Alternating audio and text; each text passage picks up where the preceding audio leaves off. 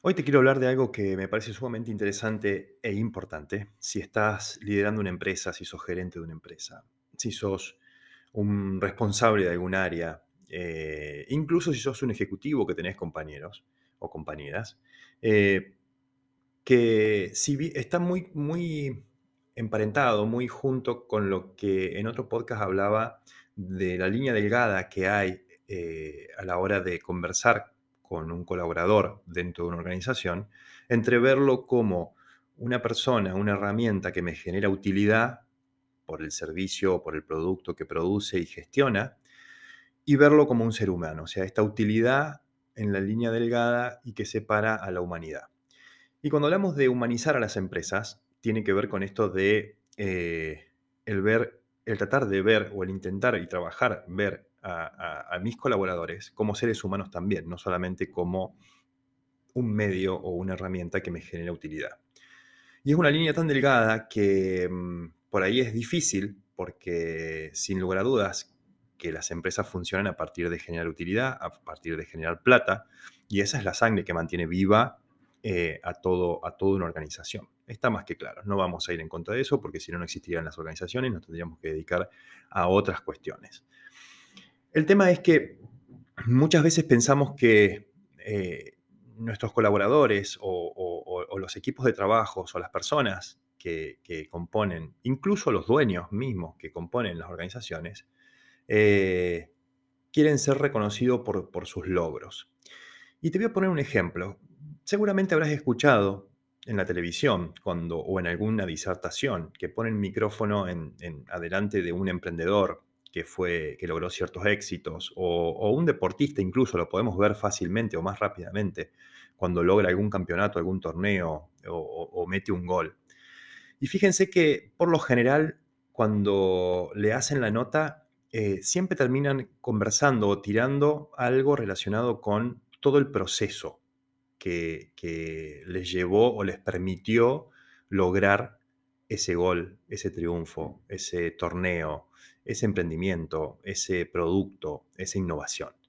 Empiezan a contarte todo el proceso de que o la pasaron mal, o se cayeron y se volvieron a levantar, o tuvieron que pedir prestado por algún lado, o tuvieron que levantarse a determinadas horas de la madrugada, eh, dormido y, trabajar mucho más horas, eh, o tenían que ir a entrenar, mm, no sé, en bondi y en medio de la lluvia para poder lograrlo empiezan a contarte toda la parte que implicó el camino para llegar a eso. Y con esto, ¿qué quiero decirte? Que muchas veces nos ponemos o, se ponen los líderes a reconocer los logros, ejemplo, eh, buenísimo porque vendiste, lograste el objetivo de venta, buenísimo porque se logró el, el- objetivo, el indicador de producción, o tal o cual cosa, etcétera, etcétera, etcétera. Podemos encontrar millones de cosas, ¿sí? Que, por ahí intentamos reconocer. Ahora, cuando empezamos a- a indagar un poco más sobre nosotros mismos, qué es lo que más nos nos hizo o nos movilizó en este proceso o, en, este, o en este logro fueron todas estas cosas que estuvieron en la previa, o sea, en lo que no se ve o lo que ven muy pocos o lo que reconocen muy pocos. Y en un proceso que me tocó acompañar equipos eh, y preguntar por qué te gustaría ser reconocido o reconocida dentro de la organización por tus referentes, eh, fíjate que lo que primero surge es porque antes, no hacía esto y ahora lo estoy haciendo, eh, porque es algo nuevo que antes no me animaba a hacerlo, eh, o porque puse, para lograr esto, trabajé sobre mejoras o, sobre innovaciones, eh, o porque logré una seguridad personal que me permitió mm, después avanzar, porque me, me abría a compartir con el área determinadas o con las personas de mi sector determinadas cuestiones, bueno, tenemos un perro de fondo también, eh, porque mm, considero que estuve colaborando un poco más, porque creo que en esto lo logramos porque trabajamos en equipo, eh, porque asumí la responsabilidad desde otro lado o aprendí a asumir la responsabilidad, eh, porque me dediqué a, trabajar en el trato con los clientes, por el tiempo que le dediqué al punto. Entonces, si bien el logro o el objetivo se alcanzó y está bueno reconocerlo, pero en realidad, cuando tal vez han escuchado de decir, che, hay que valorar el proceso, hay que valorar el, camino que se hizo, no solamente el logro. Porque el logro,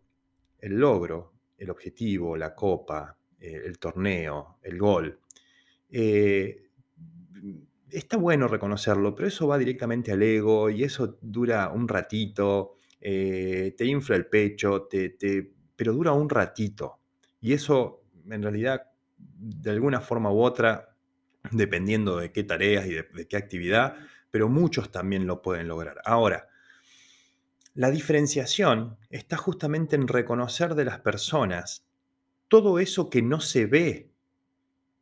o de tus equipos, todo eso que no se ve, que se agregó, la cantidad de llamadas que se hicieron para poder lograr eso. Y ese es el mayor reconocimiento, porque son pasos superadores, porque son aprendizajes transformacionales que la persona tuvo que hacer, o las personas tuvieron que hacer, para poder lograr esto. Entonces, cuando hablamos de, un bienestar, o, de cómo nos sentimos, o a ver, qué nos haría sentir bien, tiene más que ver con el reconocer ese proceso, con reconocer esos pasos, esas piedras que hubo en el camino, esos tropiezos que hubo en el camino, esos altibajos que hubo en el camino, hasta esas tristezas y esas alegrías que hubo en el camino, para poder llegar a ese objetivo. Ahora, insisto y repito, es importante reconocer el objetivo cumplido, el gol, el torneo, la copa, el indicador de venta, el indicador de producción. Sí, sin dudas que sí pero tiene mucho más peso, y si no date cuenta vos, e intentalo, evalualo, fíjate, chequealo, tiene mucho más peso el reconocimiento de los aprendizajes, de las acciones, de todo eso que no se vio o que no vi o que no viste para poder llegar ahí, que lo que en realidad se logró. Así que te quiero dejar con esta reflexión. Insisto, intentalo, date cuenta vos y fíjate qué es lo que descubrís.